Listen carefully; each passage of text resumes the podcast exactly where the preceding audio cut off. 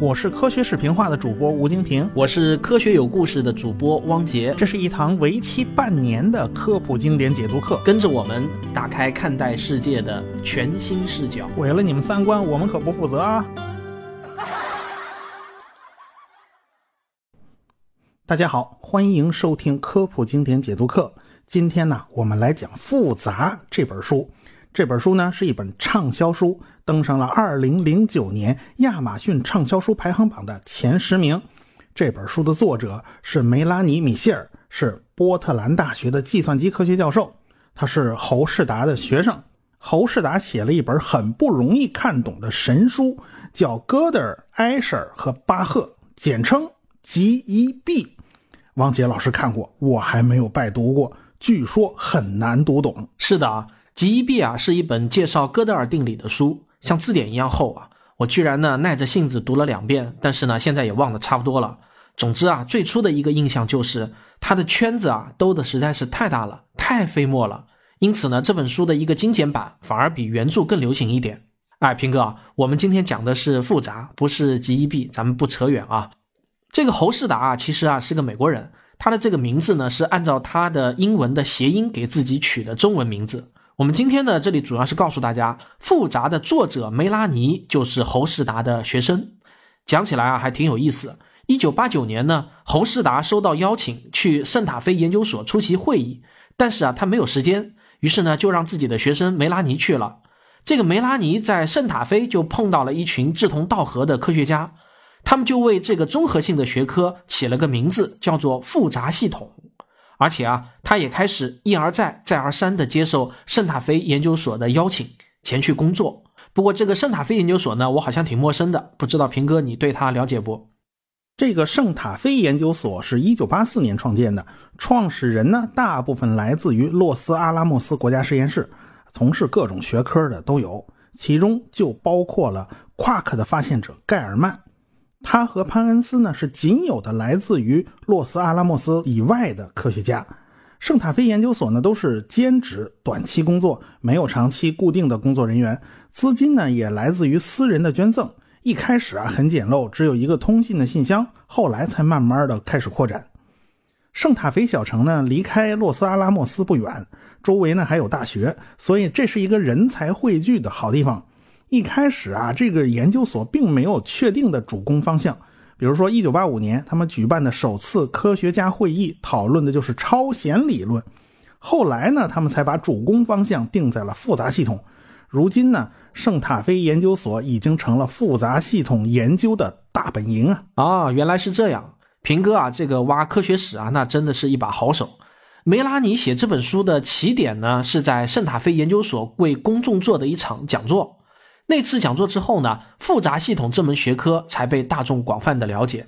那这个梅拉尼呢，就顺势把讲座的内容啊，扩展成了一本经典的科普畅销书，也就是我们今天讲的这本《复杂》。不过还好啊，这本书呢没有那么烧脑，但是内容呢，我相信依然会给普通的读者带来深深的震撼。不过大家不用担心，不需要专业基础，也还是能够看懂的，只是呢需要花点时间罢了。书比较厚。那有了皇帝心脑来打基础的话，这本书啊就容易懂多了。今天我和平哥啊就一点一点的给大家介绍这本书的主旨。不过请大家注意，原著呢是很厚很厚的一本，我们再怎样啊也只能介绍一个核心的内容。真的感兴趣的话，你还是要去读原著。平哥，那我们就从头开始讲起吧。开头啊，我觉得还挺有趣的。对的，这本书一开头就讲到了昆虫的群落。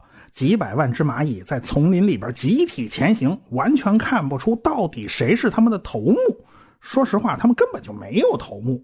别看每个蚂蚁的脑子极其简单，彼此之间交流传递的信息呢也很简单，但是，一旦汇集了成千上万的规模，他们就会展示出一种群体性的适应能力。昆虫群落似乎是拥有某种集体智慧，比如说。蚂蚁在遇到沟沟坎坎的时候，甚至会出现一大群蚂蚁搭成一座桥的情况。他们可是没有任何一个指挥者的，全靠群体之间的协同配合。我来讲一个书外的例子，这本书里没有。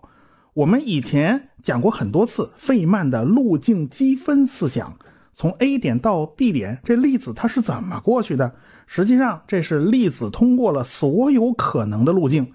我们看到的最终结果呢，就是这些路径的叠加。没想到蚂蚁为我们完美的展示了路径积分的原理。科学家们呢，就用蜜糖来吸引一大群蚂蚁从窝里爬出来，穿过草坪去吃水泥地上的蜜糖。一开始啊，这些蚂蚁们果然是乱走的，他们真的是几乎走过了所有可能的路径。但是慢慢慢慢，他们的线路就开始收敛，最后收缩成了一条折线。拐弯的地方呢，就是在水泥地和草地的交界处。为什么呢？在草地上走得慢，咱们尽量少走一点；水泥地上走得比较快，可以多走一点。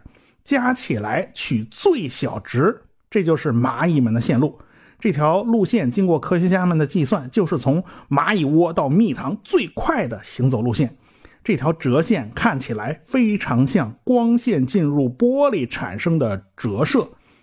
那么蚂蚁们又不懂折射定律，他们是怎么做到的呢？这还是个谜。但是他们依靠每只蚂蚁简单的行动策略和信息传递手段，就找到了最优化的路线。他们并没有一个大脑来统一指挥这场行动。哎，这个例子啊，我觉得真的是非常的有趣，它激发了我以后啊看到蚂蚁大军啊要多看一会儿的兴趣。按照书里的说法呢，我们的脑细胞其实呢也是没有中心的，每个脑细胞都是平等的。如何协同工作、产生智慧，这是个非常有意思的问题。脑细胞和蚁群之间呢，也有类似的地方。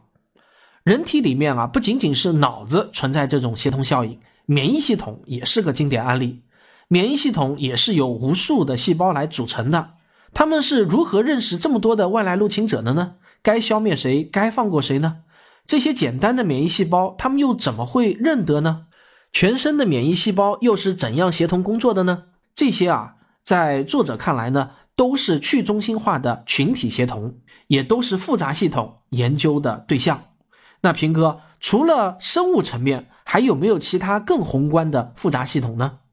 实际上，从社会层面来看呢，人的群体行为也是一个复杂系统。在社会层面啊，每个人都靠着简单的行事规则，靠着简单的交流沟通，就可以组织成一个庞大的、复杂的经济系统。这个系统表现出了非常强大的活力和创造性，你永远无法预测什么时候会出现一个乔布斯，会出现一个新的商业领袖，但是整个市场却像有一只看不见的手在操控着，无数人对这种商业奥秘是如痴如醉啊！不仅仅是那些经济学家，还有无数想实现财富自由的创业者。要不然，《复杂》这本书怎么会引起了商界人士的注意呢？我们如今所处的这个网络时代啊，也是一个自组织的时代。每个 QQ 群、微信群都会形成一个一个的微型组织。整个互联网它也是没有中心的。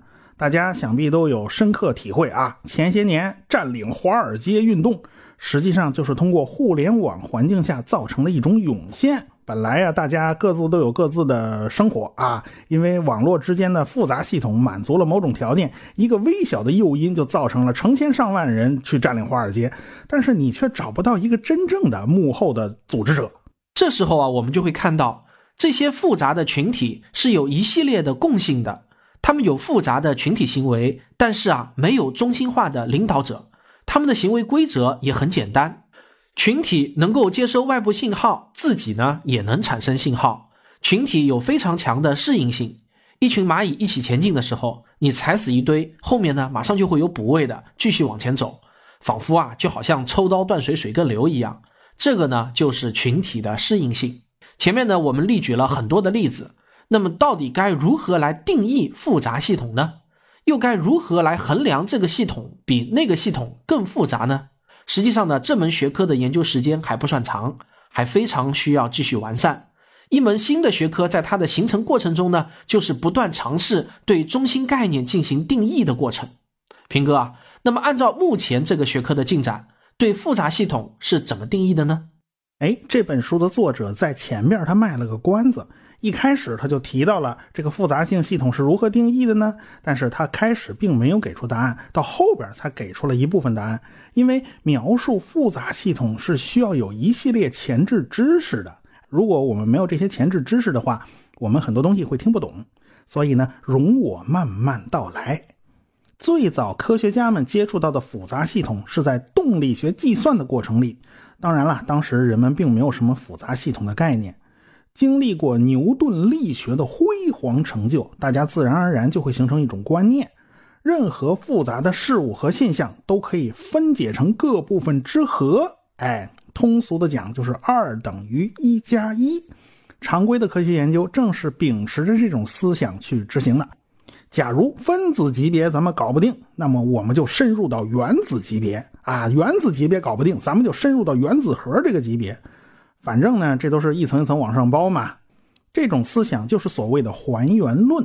在一八一四年，拉普拉斯曾经说过：“假如有个小妖能知道宇宙中每个原子确切的位置和动量。”那么，它就能够使用牛顿定律来展现宇宙事件的整个过程，过去以及未来都能囊括在内。这就是著名的拉普拉斯妖。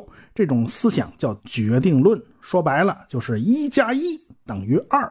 王杰，你应该知道啊，物理学界的四大神兽。这个大名鼎鼎的四大神兽，我怎么会不知道呢？芝诺的乌龟、拉普拉斯妖、麦克斯韦妖、薛定谔的猫，这四大神兽嘛。我感觉我们今天有点像在讲《捉妖记》了啊。那么大约是在十九世纪，还原论、决定论，还有把一切运动都当成是机械运动的机械论，在科学界那是非常的流行的。大家觉得啊，海王星既然能从笔尖下计算出来，那万事万物的运行规律，我们只要肯下功夫，那都是能够搞清楚的。但是啊，除了一个问题，平哥，你知道我说的是哪个问题吧？那还能是哪个问题吗？就是三体问题呗。这个当时啊，已经是个老大难的问题了，连牛顿都公开承认自己是搞不定三体问题的。很多科学家都曾经算过三体问题，比如说拉格朗日啊和欧拉，但是往往只能得到一些特殊的解，一般性的、通用性的解释得不到的。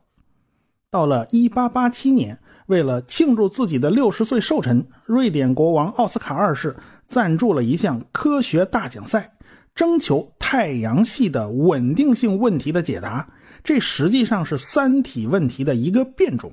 最后，庞加莱赢得了奖金，但是他没能完全解答出这个问题。他甚至为此开创了一个新的数学学科，叫代数拓扑。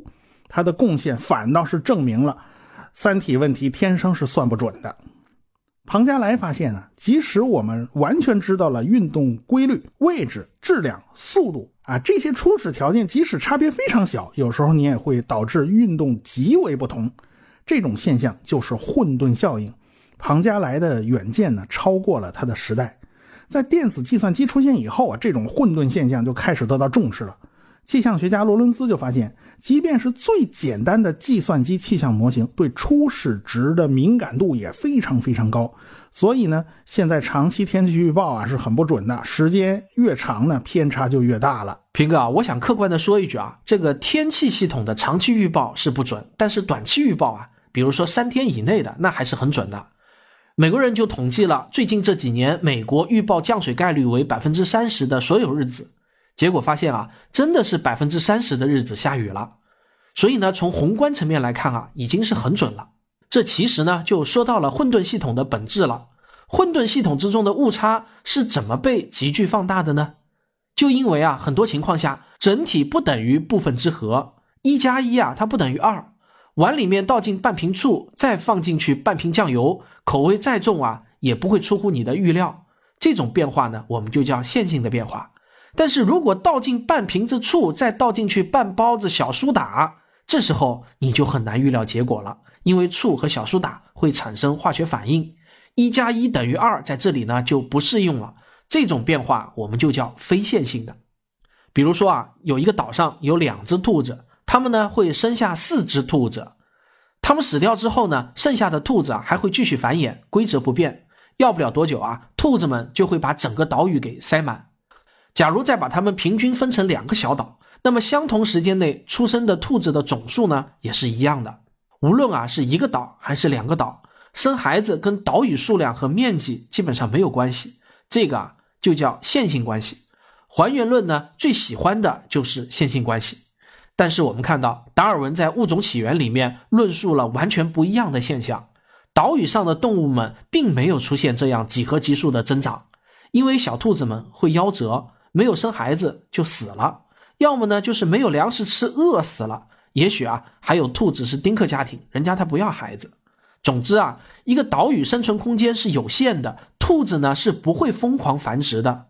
通常啊，生物学家们都用罗吉斯蒂模型来计算。简单的那种线性计算啊是不行的，要考虑出生率、死亡率、栖息地承载的上限等等一系列的复杂的参数。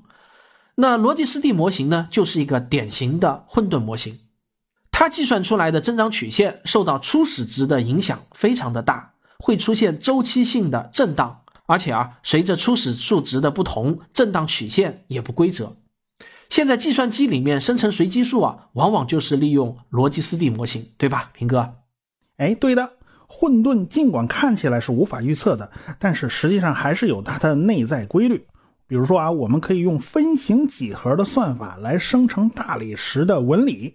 哎，这也是个混沌模型，参数稍微改变一点点啊，生成的纹理就完全不同。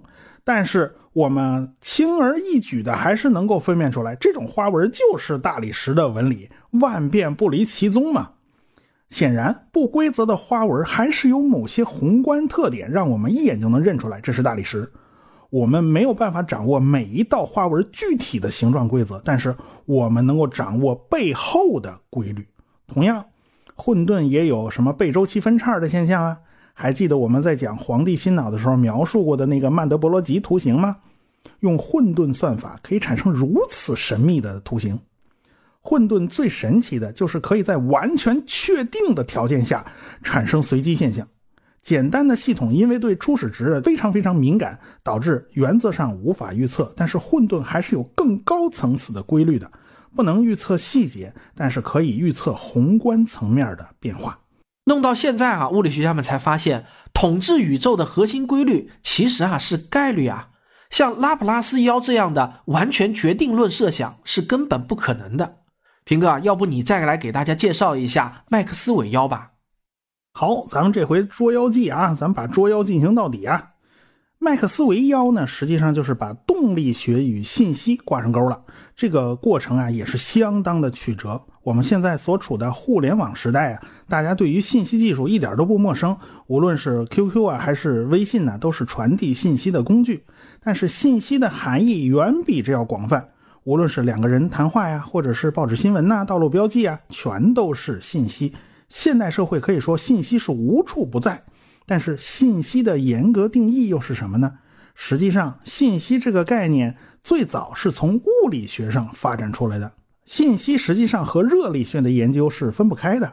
热力学第一定律告诉我们，能量是守恒的，不会多出来，也不会少掉，会从一种形式转换成另外一种形式。这一下就判了第一类永动机的死刑，想不劳而获是不可能的。热力学第二定律告诉我们，一个孤立系统的熵只会增大，不会减小。熵代表着时间箭头，它是单向演化的。一间封闭的屋子里有一杯热茶，茶的温度要比周围的温度高了很多很多。这种能量集中成一小团周围全都没有能量的情况，这个熵啊是非常非常低的。能量平均分布在整个房间里，熵的值呢就会非常高。尽管能量的总数并没有变化，那么这个房间必然会出现低熵状态自发往高熵状态的演化。因此，我们就会看到一杯茶含有的热量在往周围扩散，直到能量完全扩散开，温度平衡。说白了就是茶凉了吧？一根耳机线拉直是低熵状态。它会自然而然的往高熵状态演化，也就是变得乱七八糟了嘛，扭成一团了嘛。要想整理好耳机线呢，那就不得不花额外的功夫，也就是要消耗能量。总体来看呢，总熵还是增加了，尽管局部你这个耳机线的熵降低了，但有没有可能孤立系统会自发的从高熵状态变成低熵态呢？这就要谈到。物理学界第二大怪兽麦克斯韦妖了。一八七一年，麦克斯韦在《论热能》这本书里面提出了一个难题。麦克斯韦假想啊，有个箱子被一块板子隔成了两个部分，板子上有个小活门这个活门呢由一个小妖来把守。这个小妖啊，它的工作就是测量气体分子的速度。对于右边的分子来讲，如果快，它就打开门让其通过；如果速度太慢，它就关上门不让它通过。对于左边来的分子呢，要是速度慢呢，就让它通过；让它速度快呢，就不让它通过。有个小腰，尽量把速度快的放到一边，把速度慢的放到另外一边。时间长了，久而久之，哎，这个就会出现箱子左边分子的速度很快，右边会很慢。这样呢，总熵就会减少了。在麦克斯韦的这个设想里面，这个小妖啊，它不过是开关门嘛，它根本不需要耗费任何能量。因此，箱子里的气体从高熵态变成低熵态，完全是没有消耗外界能量的。因此，热力学第二定律只有宏观统计层面是有效的。假如你真的能控制每个分子，热二律它就失效了。但是，物理学界对于热二律的那个态度啊，那是非常非常坚定的。你小子敢怀疑热力学定律，基本上是作死。物理学家们一直都在反对麦克斯韦的想法，但是他又挑不出任何毛病。一直到六十年后，希拉德才找到了其中的毛病。希拉德是第一个把熵和信息联系起来的人。他发现小妖要测量每个气体分子的运动速度是要花费能量的，也就是说，获取信息是要消耗能量的。随着量子力学的深入研究，人们发现测量行为不是什么都不做呀，你起码要发一颗光子吧，对不对？但是在麦克斯韦的那个年代，人们还是倾向于把物理和精神的世界分开。想不到这一层啊，是可以理解的。后来，布里渊和加德在希拉德的基础上更进一步，他们详细的描绘了为什么测量行为必定要产生熵。到了五十年以后。班尼特发现希拉德和布里渊的证明是有漏洞的。麦克斯韦要观察分子的快慢是不需要产生熵的。这个一朝回到解放前呢，那该怎么办呢？班尼特的这个证明就成了可逆计算的基础。他证明在理论上可以进行任何计算而不消耗能量。你看，又把计算给扯进来了。不过，班尼特利用六十年代。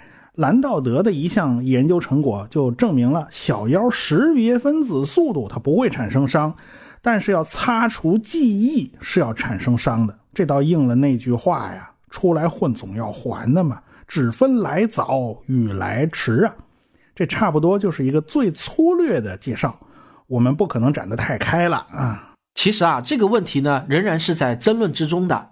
麦克斯韦妖的影响非常的深远。对这个小妖难题的解决啊，居然就成为了两个新领域的基础，那就是信息论和信息物理学。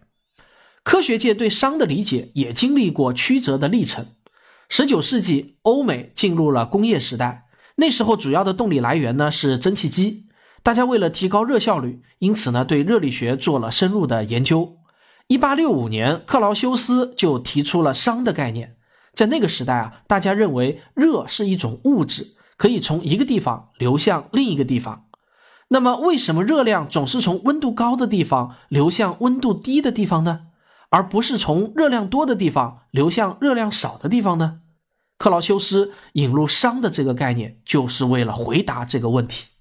海水中蕴含着热量，而且啊算起来总量非常的大。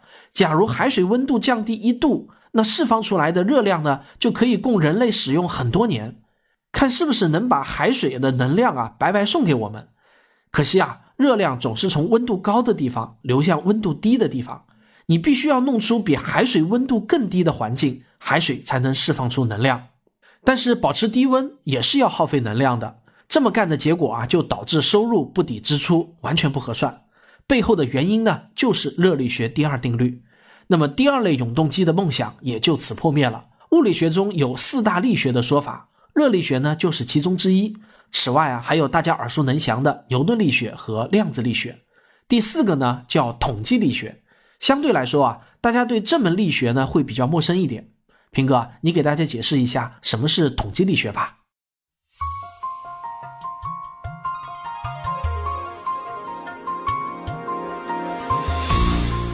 我有两本新书新鲜上市了，都是关于科幻的。一本是我的科幻评论集《迷途的苍穹：科幻世界漫游指南》，还有一本是我的科幻小说选集《精卫九号》。《精卫九号》就是这本小说集中第一篇主打的小说，从来没有在其他地方以任何形式发表过。大家如果想看我这篇小说的话，目前啊只能是买这本书来看。这本书还收录了我获得第十八届百花文学奖的小说《时间囚笼》，以及《太阳帆》《天眼之战》等六部中短篇科幻小说，欢迎大家购买。好。如果说牛顿力学可以用来计算单个粒子的运动，那热力学只能计算宏观的能量和熵，在这两者之间建立起桥梁的就是统计力学，也叫统计物理。奠基人的名字就叫约西亚·维拉德·吉布斯，这个名字很多人都很陌生啊，因为此人一生极端低调。他不但是统计力学的奠基人，也是热力学之父，呃，可以说是不为公众熟悉的物理学大师。后来，麦克斯韦和波尔兹曼对统计力学的发展起到了关键性的作用。那什么是统计力学呢？比如说啊，气体是由大量分子组成的，每个分子都在做不规则的运动，我们只能用宏观统计的办法进行计算，因此统计出来的是一种概率和可能性，并不是一个确定的结果。一只猴子在打字机上乱打，最后打出一部莎士比亚全集的可能性是存在的，呃，但是微乎其微，概率太低了。同样，一屋子气体全都聚集到一个小小的角落，其他地方完全变成真空的概率，呃，它也不是零，但是这个概率也是极低极低的，所以大家不用担心，不会出现这种把你憋死的情况。波尔兹曼给出的这种思想呢？在当时接受的人并不太多，因此他当时和唯能论学派就展开了论战，最后弄得心力憔悴啊，精神严重抑郁。在一九零六年，波尔兹曼是自杀身亡。无独有偶啊，二十七年以后，他的学生艾伦费斯特也是自杀身亡的。不能不说啊，太遗憾了。现在我们知道，熵的含义就是混乱度，越是规则有序，熵值越低；越是混乱，熵值越高。孤立系统的混乱程度总是在自动的升高。到了二战以后呢，电讯业已经非常发达了。那么电报和电话到底能传递多少信息呢？怎么才能提高收音机的音质呢？这个问题由当时的美国电报电话公司的贝尔实验室工作的香农搞定了。通讯行业总是希望啊，尽量提高线路信息的传输速度。香农就从数学上解决了这个问题，从而开创了一个新的学科，叫信息论。假如一个小孙子在和奶奶通电话的过程里，他只会发出均匀的哒哒哒的声音，那么他奶奶什么也听不懂，因为这样的信号是几乎不包含任何信息的。同样，我们也可以理解，一张白纸也不包含任何信息嘛，因为白纸是彻底的均匀，没有任何状态的差别。所以香农呢就把波尔兹曼的熵引入了信息论。为什么白纸包含的信息很少呢？因为熵太高了。信息论对于现代社会实在是太重要了，甚至可以说没有信息论，今天每个人都离不开的网络即时通信呐，啊，网络视频呐都不会存在的。汪老师，你也是搞计算机软件出身的，你补充两句。没错，可以说啊。信息论让信息在计算机网络中编码、压缩、传输成为了现实。现在互联网的几乎一切应用啊，都离不开信息论，只是我们平时啊不知道罢了。比如说啊，香农的思想在编码过程中就体现的非常明显。视频画面该如何压缩才能尽量保留细节，而又不占用太大的尺寸呢？这个啊就要用到香农的信息论。如今对遗传编码的研究，在很大程度上也是信息论与生物学的交叉。生命是一种非常神奇的东西，自然界一般呢都是从有序走向无序，从规则走向混乱，但是生命呢却是个例外。生命有一种能力，通过引进外界的低熵物质来保持自己的有序。当然，这并不违反热力学第二定律，因为生命它并不是一个孤立的系统。平哥啊。我想请教一个问题：生命到底是什么呢？呃，越是到了复杂系统，这个问题就越难回答。这个问题真是非常非常难，定义非常多。但是我很欣赏薛定谔的定义。薛定谔以他物理学家的洞见提出了一个著名的论断：生命就是负熵。那么，如何是从无序之中产生有序的呢？这是一个很有挑战的问题。可是，这样的事情就在自然界真实的发生了，生命产生在了地球上。我们人类就是从无序到有序的产物之一啊！哲学家丹尔内曾经说过：“如果要我选择一个历史上最重要的思想，我认为不是牛顿，也不是爱因斯坦，或是其他人，而是达尔文。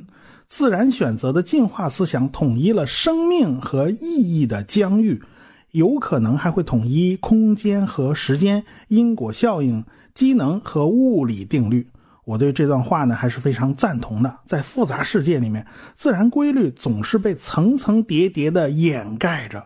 发现自然选择需要深刻的洞见。英伦三岛的科学水平呢，在牛顿以后啊，逐渐就被欧洲大陆反超了。但是英国总是能在关键时刻冒出宗师泰斗级别的人物。牛顿的《自然哲学之数学原理》和麦克斯韦的电磁通论。以及达尔文的物种起源是支撑起现代科学的三根擎天巨柱啊！如果说从专注的角度来说啊，我同意平哥的这个观点。但是如果把论文也算进来，那爱因斯坦在相对论方面的，波尔等人在量子力学方面的，哥德尔在数学方面的论文，也同样支撑起了现代科学。在达尔文之前提出系统的进化观点的人呢，其实是拉马克。拉马克认为啊，生命是从低到高依次进化的。各种生物自动自觉的都在争上游，努力往高等级方向发展。而且啊，他也提出了获得性遗传的思想。他在解释长颈鹿的脖子的时候呢，就用了这样的说法：长颈鹿为了够到高处的树叶，因此呢就努力的伸脖子。按照用进废退的原则啊，脖子就会变长。长脖子的特征呢，还可以遗传给他的孩子。孩子继续伸脖子，于是脖子就会更长。一代一代的积累。就成了现在的长颈鹿，后天获得的特征可以遗传给孩子，这个呢简称为获得性遗传。因此呢，拉马克的理论啊总结起来就两条：一用进废退，二获得性遗传。一开始啊，达尔文也觉得拉马克是很有道理的，但是他经历了五年的环球航行，他亲眼看到了大自然里的各种现象，而且他受到了马尔萨斯人口论的影响，他觉得是生存竞争。在控制和淘汰生物个体。达尔文在一八五九年出版了《物种起源》这本划时代的巨著。他在这本书里面呢，就提出了完整的进化论的思想，核心呢是四条：一、地球上的生物都有共同祖先；二、生物性状会出现遗传变异；三、遗传变异是无方向的，是随机的，自然选择这把大剪刀在控制着谁留下谁淘汰；四。生物的演化过程是缓慢的、渐变的。看上去啊，自然界的物种都很精巧，就像是被设计出来的。但实际上根本不需要一个设计者，这正是自然选择的神奇之处。正是这样的选择机制，使得大自然呈现出了千姿百态的样貌。不过，今天的进化论已经在达尔文的基础上前进了一大步。平哥啊，我记得你讲过《物种起源》这个专辑，你对达尔文那是最熟悉了。那么他的哪些观点是被现代进化论修正了的呢？达尔文当时并不知道父辈的性状是如何遗传给后代的呢，因此他在这个问题上是犯了错误的。毕竟 DNA 被发现已经是《物种起源》出版之后的一百年了，用豌豆来做遗传实验，而且用统计学的方法进行研究的人是奥地利的神父孟德尔，这是中学课本上都描述过的内容，什么黄圆绿皱之类的，大家也都是知道的。不过他的研究呢，并没有得到重视，直到一九零零年才重新被人发现。达尔文提出自然选择学说呀，到现在也已经一百六十年了。在一百六十年里面呢，呃，生物学家们在不断的在原有的理论基础上进行升级改造，所以进化论早已经不是达尔文最初的那个版本了。达尔文的自然选择，加上孟德尔的遗传学说，再加上群体遗传学。到了上个世纪的中期，就形成了现代综合进化论。尽管呢，总是有人声称啊推翻了进化论，但是进化论每一次都是顶住了进攻的。其中一些严肃的、有根据的质疑，反而被吸收进了进化论的体系之内，完成了一次又一次的升级。比如说，古尔德提出过间断平衡理论。传统的进化论认为，生物的演化过程啊是非常非常均匀的、缓慢的、渐进的。但是古尔德却发现，生物的演化很可能是一脚油门一脚刹车的这种间断模式，突然之间在短时间内分离出新的物种，然后就开始了漫长的稳定时期。新理论提出，当然就会引来争吵嘛。于是有人称古尔德的间断平衡是抽筋的进化论，结果古尔德就反唇相讥，称过去的那种理论为蠕动的进化论。哎，现在呢还出现了中性突变理论，这个理论也对自然选择提出了一定程度的挑战。人们发现啊，自然选择不仅仅是在个体层面存在，在群体层面也是存在的，在基因层面也存在，每个层次各有各的游戏规则。所以演化既有缓慢的渐变，也有物种大爆炸啊。多种模式结合在了一起，因此啊，我们的大千世界才如此的纷繁复杂、丰富多彩呀。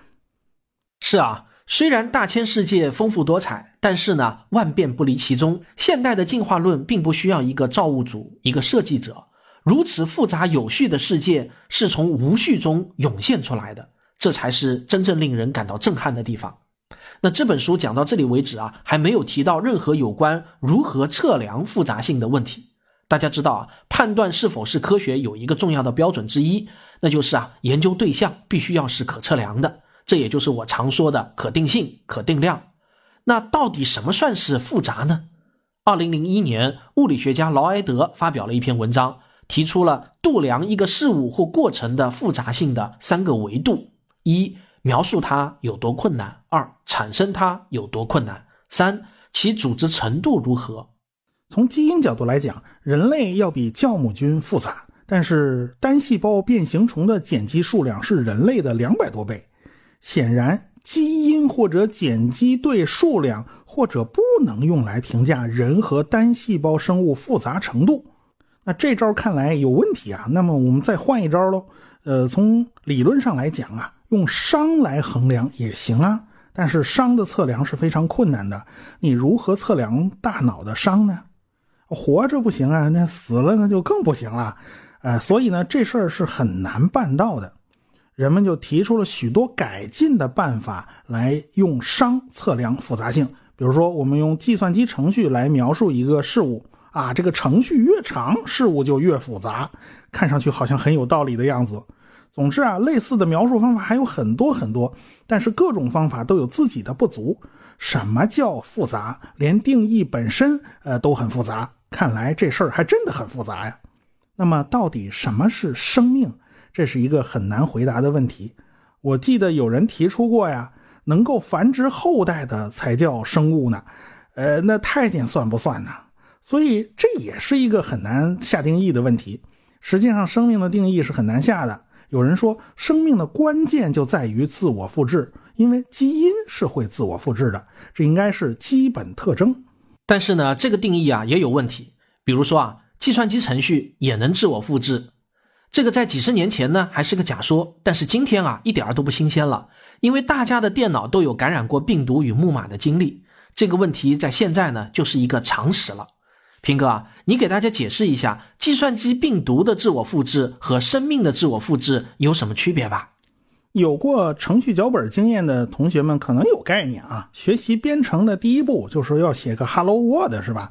这个程序起码得有一句话吧？咱们掐头去尾啊，起码得有一句。Print 什么 hello world 这样的语句，假如要实现自我复制呢，你就必须写啊 print print hello world。可是你发现不对呀，怎么输出的这个语句总比自己写过那程序少个 print？你不得不再加一个 print。可是你发现永远也完成不了自我复制，因为输出的内容总是比程序自身少了一个 print。那么好了，那那些病毒都是怎么干的呢？他们是如何复制了自身呢？这实际上就涉及到了冯诺依曼型计算机的特点了。对于冯诺依曼型计算机来讲，并不区分数据和程序，程序也不过就是一段数据罢了。因此，一个程序找到自己储存的地址，然后复制到另外一个地方，是很容易的事情。巧妙就巧妙在这些个指令本身被计算机执行了一次，被当做数据读了一次。实际上，这个过程呢，就是程序的自我指涉。还记得那个贪吃蛇吗？它吃自己的尾巴，一直把自己吃没了。还记得我们以前讲到过的图灵停机问题的不可判定性吗？毛病就出在自我指涉上。图灵的停机问题和哥德尔定理是有关系的。计算机病毒的自我复制行为和生物界的自我复制行为非常相似，DNA 就是生物界自我复制的活生生的例子。但是有个区别啊，计算机代码，比如说计算机病毒。它不过是跑在计算机里面的信息符号罢了，但是 DNA 的自我复制可是活生生的在物质世界进行的复制行为。DNA 的双螺旋结构就像拉链一样被解开，然后借助信使 RNA 啊、转运 RNA 啊、核糖体啊，还有各种酶的参与，就完成了一个个碱基的复制过程。DNA 的复制与计算机病毒的复制有一点不同，那就是计算机病毒说到底只是一段信息。不包含 CPU，但是 DNA 可就不一样了。起到 CPU 作用的信使 RNA、转运 RNA、核糖体啊，还有等等什么蛋白质啊、乱七八糟这些成分的指令，一起编码在了 DNA 之中。所以 DNA 是个很神奇的东西啊。冯诺依曼曾经设想过一种自动复制的计算机。这种计算机可以复制自己，从软件到硬件全套复制。现在也有人提出了一种所谓叫“纳米机器人”的构想。要知道啊，集成电路也不过就是一堆原子堆出来的。假如有个足够微小的机器人，小到能够操控硅原子，每个机器人只会用硅原子照着自己的样子来建造新的机器人啊，那可麻烦了。沙子里面有的是硅啊。那个会不会最后所有的沙子都被拼凑成了这种纳米机器人呢？啊，它就不断的分裂繁殖下去呢？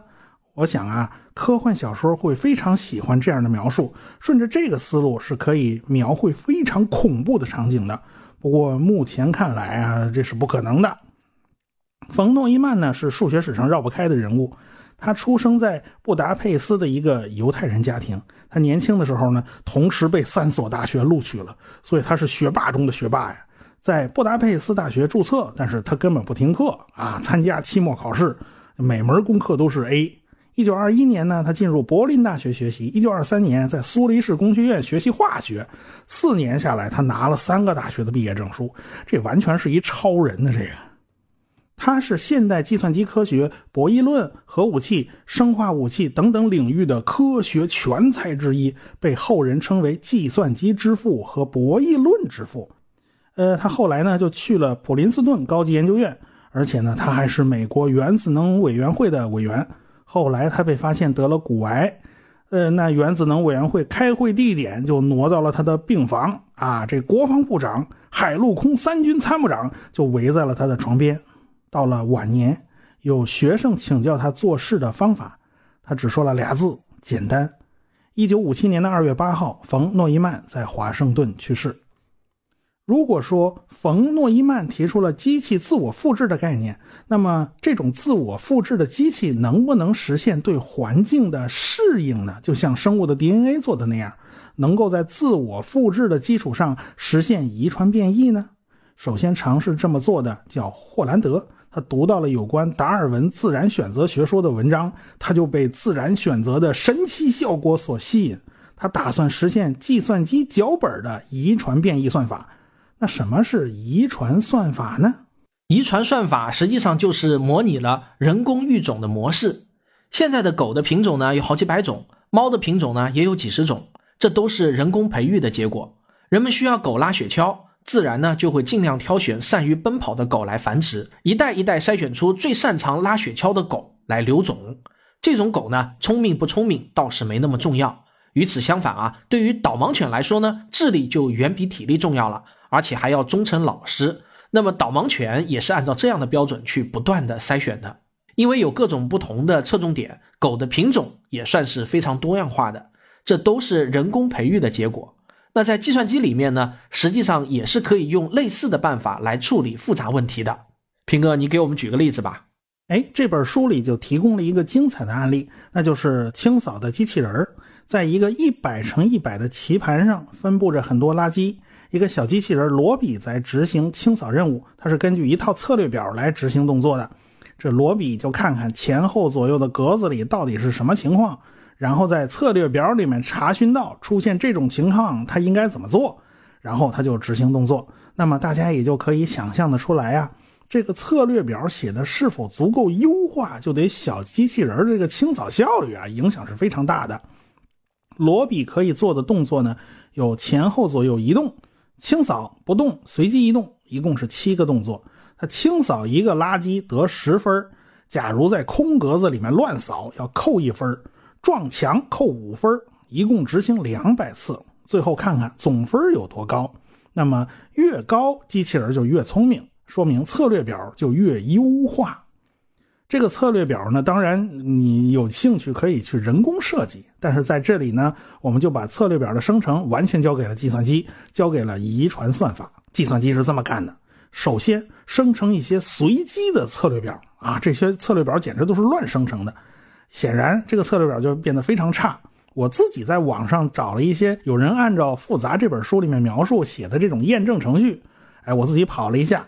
最开始啊，那小机器人的得分甚至是负的几十分的样子，啊，这个得分太低了。显然呢，随机生成的策略表很差。接下来就看遗传算法的神奇效果了。先是随机生成两百个策略表，然后全都跑一遍，看看谁得分高，挑选分数最高的两个当做父母。策略表归根到底呢，就是一段字符。那么我们挑选父策略表的一部分和母策略表的一部分，完成一个拼贴。啊，这是谁取头谁取尾，这都是随机搭配的。这样我们就可以繁殖出若干个后代，然后看看繁殖出来的后代能得多少分然后选取分数高的，继续这个繁殖过程。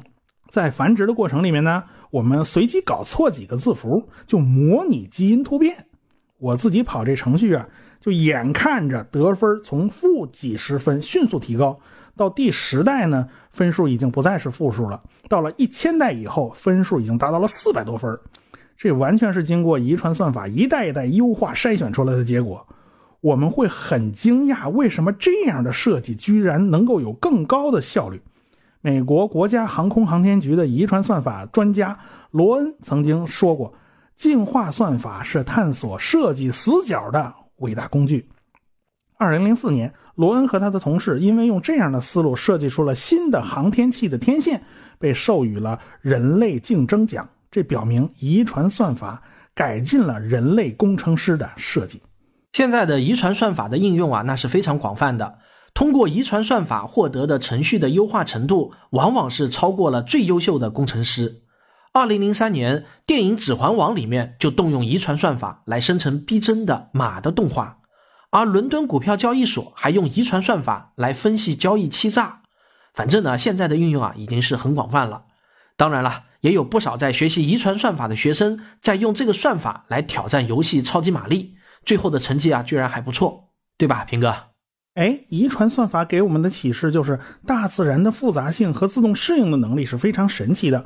我在看扫地机器人罗比的每一代的得分变化曲线的时候，发现它不是均匀上升的，而是呈现出某种阶梯状，似乎进化的速度啊是有快有慢的。没想到生物演化方面提出的间断平衡理论，能够在计算机科学之中得到某种印证。说到底呀。大自然不过也就是某种复杂的算法罢了。好，最后我们来总结一下知识点。第一点，简单明了的物理学世界只存在于教科书之中，我们面对的是一个纷繁复杂的世界。第二条，自然界有很多去中心化的群体协同的案例，比如说蚁群。比如说，脑细胞的协同工作、免疫系统的协同工作，以及网络社会和经济系统。